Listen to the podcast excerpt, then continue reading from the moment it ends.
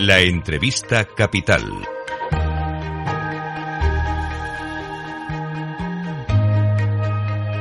Luis Vicente Muñoz. Pues hace ya cuatro meses que las entidades financieras se comprometieron a aplicar un código de buenas prácticas y ayudar a las personas necesitadas a ser mejor atendidas. Código de buenas prácticas que incluye desde hablar con las familias vulnerables que tienen problemas para pagar las hipotecas hasta responder a aquella campaña muy sonora que protagonizó Carlos San Juan, Soy mayor, no idiota, reclamando atención personalizada, física, presencial para personas mayores y también incluyendo el problema de la, prestación de servicios en zonas rurales, en la España vaciada. Bueno, ha pasado todo este tiempo, hoy hay una reunión después del mediodía, la ministra de Economía, vicepresidenta primera Nadia Calviño, ha convocado a las entidades para conocer qué se ha hecho desde entonces. Vamos a mm, conocerlo con la ayuda de nuestro invitado capital, Alberto Aza, que es portavoz de CECA, de la confederación que agrupa a las entidades financieras. Alberto, ¿cómo estás? Muy buenos días. Eh, buenos días, Luis Vicente, ¿cómo estás? Pues bien, encantado de saludarte. ¿Tenemos datos de qué ha cambiado desde entonces a hoy? ¿Qué se ha hecho? Tenemos, la verdad que tenemos muchos datos, uh, Vicente, porque um, esta semana hemos publicado uh, tres, tres inform dos informes y un estudio demoscópico, todos relacionados con el ámbito de, de la inclusión financiera y de la mejora del, del, servicio, tanto por un lado a las personas mayores como también a, la inclusión financiera en el medio rural. ¿no? Um, por lo que respecta a las personas mayores, los datos, la verdad, que son eh, muy, muy alentadores. ¿no?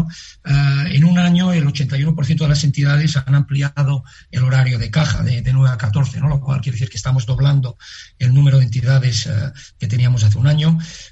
Yo también creo que hay que destacar pues, mejoras importantes en la atención telefónica preferente, que era un, uno de los compromisos ¿no? de, del sector y una de las demandas importantes de este colectivo hemos visto un incremento del 47% en el último trimestre de las llamadas eh, atendidas eh, por un interlocutor personal, ¿no? Es decir, nada de robots o de, de máquinas. Y esto pues permite superar a casi pues a más de 6.500 llamadas que se están atendiendo para estas personas eh, mayores en, un promedio diario, ¿no? También hay muchas mejoras uh, en el ámbito pues, de las adaptaciones que se están haciendo a los cajeros automáticos, a las aplicaciones uh, digitales, ¿no? Para que las personas mayores puedan usarlas de forma más fácil. Y estamos especialmente satisfechos, yo diría, con, con el avance que estamos teniendo en la formación de los empleados de las oficinas para que puedan atender de una forma más adaptada pues, las necesidades de esas Uh, personas uh, mayores. ¿no? Uh, hemos formado ya 70.000 empleados con un fuerte crecimiento, casi el 70% el año pasado. Todo esto por lo que respecta a, la mejora del servicio al colectivo de personas mayores, ¿no? Pero como tú decías, hay otros ámbitos en los que estamos, como sabes, trabajando, ¿no? Y si quieres te explico un poco son los avances en el ámbito de la inclusión rural, en eso que conocemos como la España vaciada. Sí, el, sobre todo en, medido en las poblaciones que tienen menos de que tienen más de 500 habitantes, porque que tienen menos ya es más complicado, supongo, ¿no? Sí, sí efectivamente, ¿no? Sabemos que, la despoblación del, del, medio rural en nuestro país es un fenómeno pues uh, especialmente acuciante, mucho más acuciante que en otros en otros uh, países de la Unión Europea uh, y ahí tenemos un, reto importante, ¿no? Y por ello, pues las entidades se comprometieron hace, pues, hace, hace tres meses, ¿no? Que pusieron en marcha su hoja de ruta para reforzar la inclusión financiera en, en los medios rurales. Hemos hecho ese primer informe trimestral que arroja datos muy positivos, ¿no? porque hay una mejora muy notable de la inclusión financiera justamente en esos municipios de, más de 500 habitantes que decías. Eh, comparando los datos de 2001, 2021 con 2022, eh, vemos que se ha reducido un 32% el número de municipios eh, sin acceso presencial a servicios financieros. ¿no? Estamos hablando de acceso presencial, un punto de acceso físico. ¿no? Y eso equivale a 70.000 personas digamos, rescatadas por las entidades financieras de esa exclusión financiera. ¿no? Y eso, pues, gracias a qué? Pues gracias a que en algunos municipios se han abierto nuevas oficinas, en otras se han instalado nuevos cajeros y en otros, pues, la provisión del servicio se ha realizado a través de, oficinas móviles, los ofibuses o, o, también los agentes financieros. ¿no? Eh, Alberto, que se haya mejorado en un tercio de los municipios significa que todavía quedan dos tercios para completar la eficiencia. Bueno, realmente se ha reducido un 32%. ¿No? son un total de 79 municipios Ah, en comparación con los 243 que había inicialmente. ¿no? Por lo tanto, efectivamente, hay que seguir ah, ampliando el acceso a los servicios financieros en el resto de municipios. El objetivo es muy ambicioso, ¿no? porque realmente queremos llegar al 100% de la inclusión financiera en todo el territorio nacional. ¿Hay una fecha de objetivo? Para alcanzar ese. Hay una hoja de ruta, ¿no? Al final lo que estamos viendo, y como digo, hemos empezado solamente hace tres meses, ¿no? Y ya hemos conseguido estos logros eh, destacables, ¿no?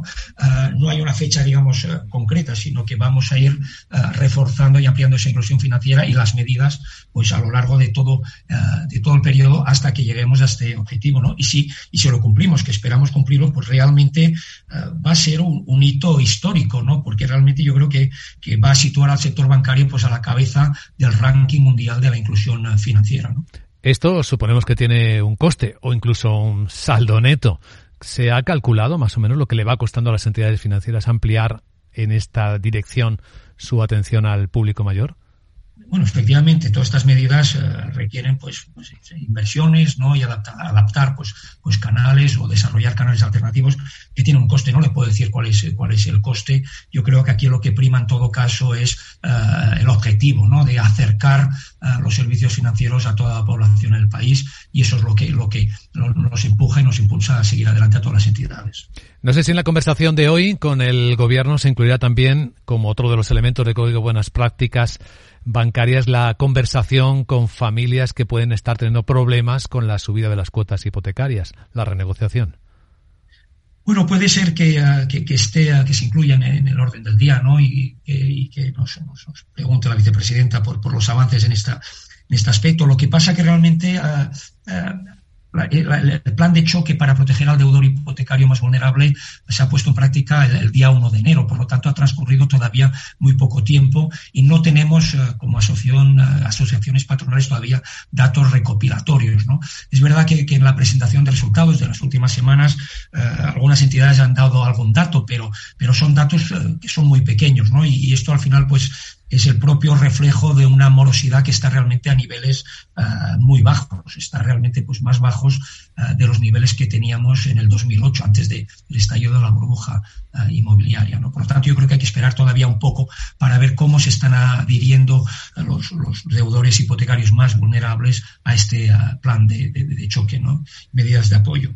Sí, porque es un momento sensible, ¿no? Tampoco veamos que la economía tire mucho, hay algunos riesgos que habrá que ir manejando y el sector financiero está ahí en medio de ellos, por donde circula la sangre de la economía.